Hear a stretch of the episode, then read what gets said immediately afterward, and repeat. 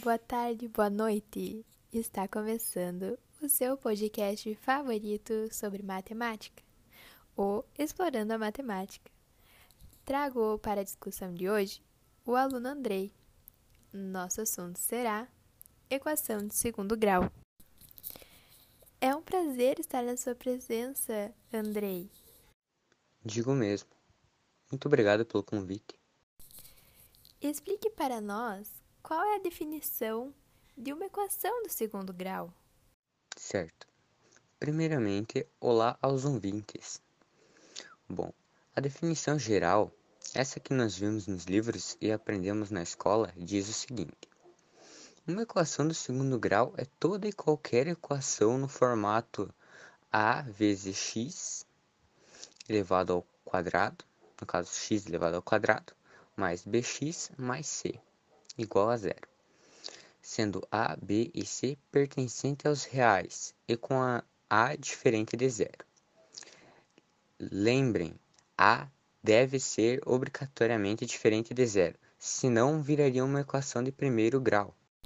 Ah, é importante também lembrar que ela é uma equação polinomial, ou seja, possui letras, representadas pelo x, como o Andrei falou, esse A, esse B e o C vão aparecer como números.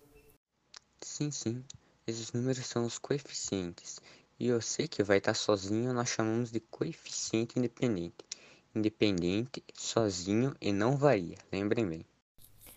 Já vimos que o A não pode ser zero. Mas me diga, e os outros coeficientes? Quais valores eles podem ter? Não. Os coeficientes b e c podem ser iguais a zero, e essa é uma pergunta bastante importante. É normal ver os colegas confundirem se tiver uh, como resolver se tiver faltando o bx ou o c. Isso mesmo.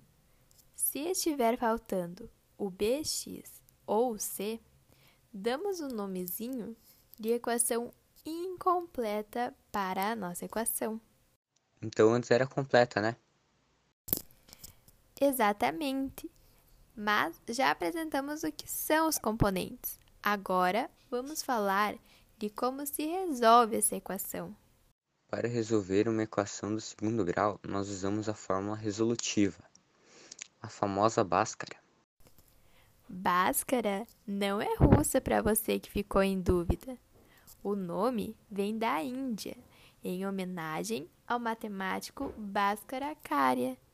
Mas o nome não é importante. O que você deve saber para a prova é o que ela diz, que é x é igual a menos b mais ou menos raiz do delta sobre 2 vezes a. O delta, para quem não sabe, é uma letra grega e irá representar b elevado ao quadrado menos 4ac. Detalhe importantíssimo: antes de resolver a equação pela fórmula, confira se um dos lados da equação é igual a zero, senão a conta não vai fechar. Bem lembrado, mas se a equação for incompleta, é muito mais fácil seguir essas fórmulas. No caso de faltar o elemento bx, será x igual a mais ou menos raiz de menos c sobre a. E no caso de faltar o C, o x1 vai ser zero e o x2 vai ser igual a menos b sobre a. Não podemos esquecer do caso em que irão faltar ambos, bx e c, onde obviamente x vai ser igual a zero. No caso, por quê? Porque quando o produto é igual a zero, os valores que estarão se multiplicando, um deles vai ter que ser igual a zero como, é uma, como nós vamos estar elevando ao quadrado, x vai ser igual a zero. Esse menos b sobre a me lembrou de uma coisa. Alguém aí já pensou em como uma equação de segundo grau é formada?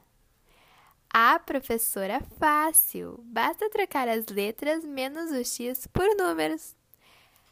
Na verdade, sim e não.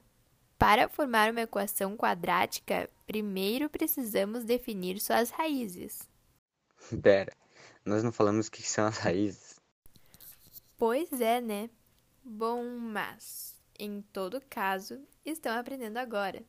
Raiz vai ser o x, e o x pode ter um ou dois valores. 1 se o delta for igual a zero e 2 se sua raiz quadrada for positiva. Se for negativa, não há uma solução no conjunto dos reais, porque dentro dos conjuntos dos reais, quando um número for elevado ao quadrado, eh, ele vai ser obrigatoriamente positivo. Positivo vezes positivo igual a positivo, negativo vezes negativo igual a positivo. O zero não é, o zero não é possível nem negativo. É importante lembrar que ele é neutro. Dessas raízes, nós vamos pegar o seu produto e sua soma. E desses dois valores, montaremos a seguinte equação. x ao quadrado menos sx mais p igual a zero. É assim que o professor faz as questões. Culpe essa fórmula, não ele. Outras duas fórmulas que ajudam bastante na hora de resolver são S igual a menos B sobre A e P igual a C sobre A. S representa a soma das raízes e P o produto delas. Para finalizar, vamos apresentar um outro conceito bastante interessante: como resolver uma equação de quarto grau. Ah, saquei então. Só mais uma linha de discussão? Brincadeiras à parte, o André se refere a uma equação do quarto grau completa, no formato ax na 4 mais bx ao quadrado mais c igual a zero. Isso mesmo. O truque, é, não, truque não. É, a ideia a ser seguida é igualar x elevado ao quadrado a y. Substituindo assim na equação, ficaremos com AY elevado ao quadrado mais BY mais C igual a zero. E essa daí tu já sabe resolver, né?